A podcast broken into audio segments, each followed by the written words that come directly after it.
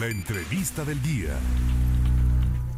El cónsul de México en San Antonio, Rubén Minuti Sanata, confirmó que hasta el momento se tiene el registro de 27 presuntos mexicanos fallecidos en el tráiler que fue encontrado el lunes pasado en la ciudad tejana, donde hasta el momento se reportan 52 migrantes fallecidos. El cónsul, entrando en contexto, le comento auditorio, detalló, provenían de los estados de Guanajuato, Oaxaca, Estado de México, Zacatecas, Querétaro, Morelos, Ciudad de México y Veracruz.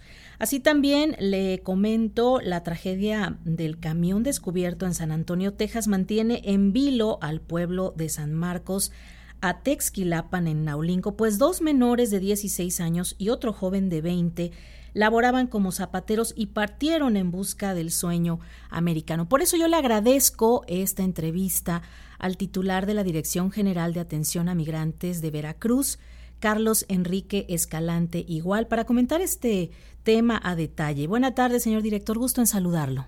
Hola, ¿qué tal? Muy buenas tardes, gracias por, por el espacio. ¿En qué les puedo servir? Al contrario, quisiéramos que nos platicara, por favor, señor director, eh, si el gobierno del estado está diseñando algo así como el gobierno federal, un programa de ayuda en el campo, en la siembra, para evitar tanta migración.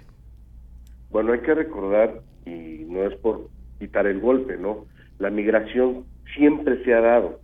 Tenemos nosotros un un estimado de 850 mil veracruzanos viviendo en los Estados Unidos. Entonces la migración no es nueva. La gente migra porque siempre está buscando una mejoría en su economía y no es, eh, tenemos la ventaja que no están migrando por problemas de seguridad o problemas de, de guerras, como podría estar pasando en Ucrania con Polonia, sino que la migración se da por asuntos económicos, quieren vivir mejor. Entonces, pues sí, mm, lo ideal sería, hoy no te vayas, pero pues bueno, sabemos que, que es un poquito pensar que la gente no va, no va a migrar porque pues, ellos eh, tienen una, un objetivo de obtener siempre un poco más de ganancias y poder ayudar a sus familias. Por eso es la migración en el estado de Veracruz.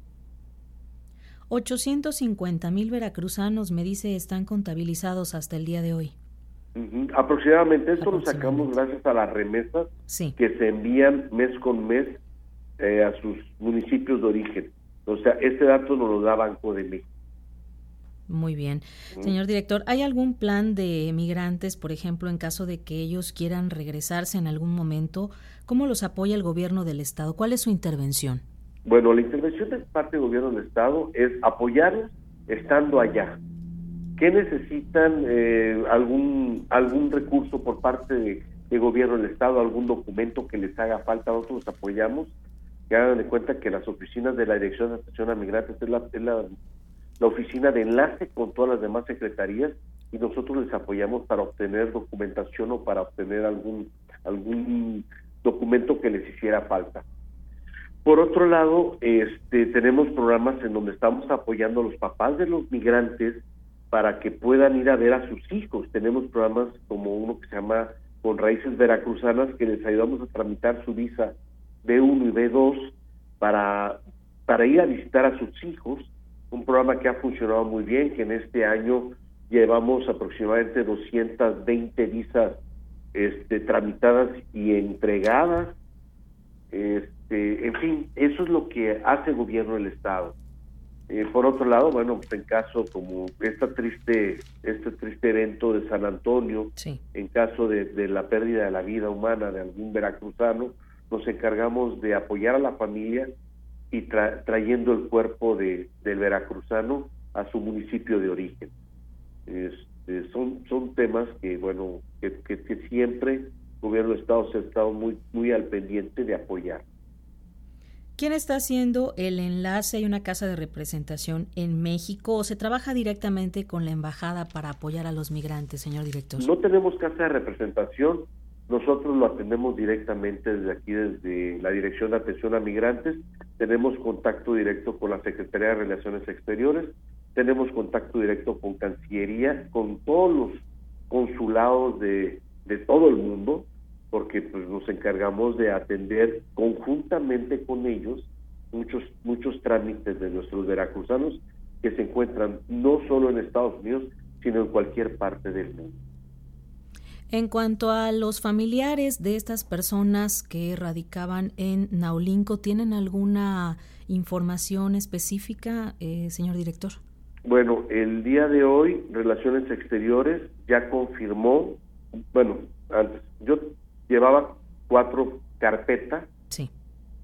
tres de, de Naulinco y uno de, de Santiago Sochiapa, este, como desaparecidos el día de hoy fue confirmado que ya uno de los desaparecidos de Naulinco, ya me lo confirmaron que desgraciadamente perdió la vida y estamos precisamente en este momento atendiendo a la familia para poder este, ayudarles en todo la, en la tramitología y traer el cuerpo lo más pronto posible a, Naulinco. Eh, ya en este momento está confirmado que de esos tres jóvenes de Naulinco ya uno uno ya aparece como muerto. Uno falleció, lamentablemente. Entonces, bueno, el apoyo está 100% por parte del gobierno del estado para poder eh, auxiliar en cuanto a los trámites, a los familiares o a que puedan, porque incluso estaban solicitando efectivamente que se les eh, facilitaran, perdón, documentos migratorios para poder acudir a Texas, pero ya no hay necesidad entonces. Mira, este, la instrucción del señor gobernador y del secretario de gobierno desde un inicio fue apoyar a la familia al 100%. Sí. Andaban pidiendo lo del pasaporte, se les estaba otorgando, o sea, estábamos dándoles el dinero para los pasaportes, pero el problema era la visa. Claro. Entonces se iba, se iba, se les iba a apoyar para el trámite de una visa humanitaria, pero tenía que ser en la frontera. No daba tiempo de ir a la Ciudad de México y ellos ya entendieron que era un trámite prácticamente imposible de hacer. Desistieron de solicitar la, el pasaporte, sí. están confiando en las autoridades, ya hubo el reconocimiento por parte de la familia de este muchacho que aparece como fallecido. Y este ya hubo reconocimiento oficial. Y entonces este bueno como les dije la instrucción del gobernador y el secretario de gobierno ha sido atenderlos siempre y de la mejor manera al 100%, sacar adelante esto, porque hay, no es un número, son tragedia de una, de una familia. Así tenemos que entenderlo y, con mucha sensibilidad sacar adelante este asunto.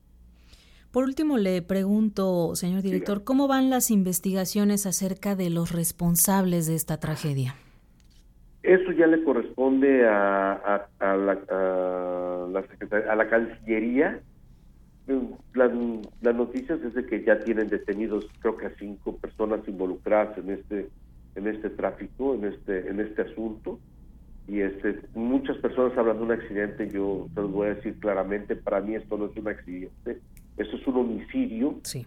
unos unos eh, homicidas los que hicieron esto ¿por qué? porque mataron impunemente a 53 personas hasta ayer en la contabilidad que llevaban y esto, esto no puede ser así. Esto definitivamente para mí va, va, a ser un parteagua, antes de San Antonio y después de San Antonio.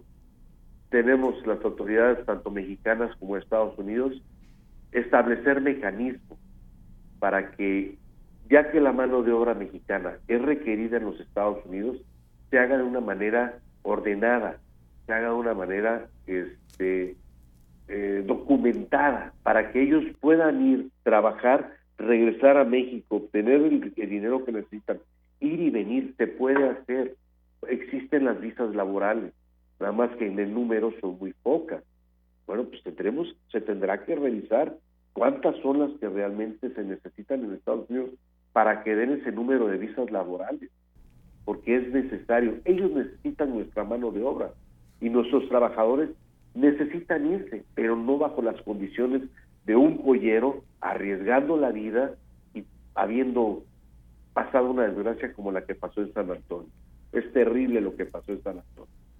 Efectivamente, así como usted lo comenta, más o menos en qué tiempo llegará el cuerpo de este joven con sus familiares, señor director. Mira, por experiencia en este tipo de asuntos tardan 15 días en llegar. 15 días. Pero al, hacer, al haberse hecho tan mediático este tema, posiblemente en menos tiempo lo tengamos aquí, estaremos hablando de una semana.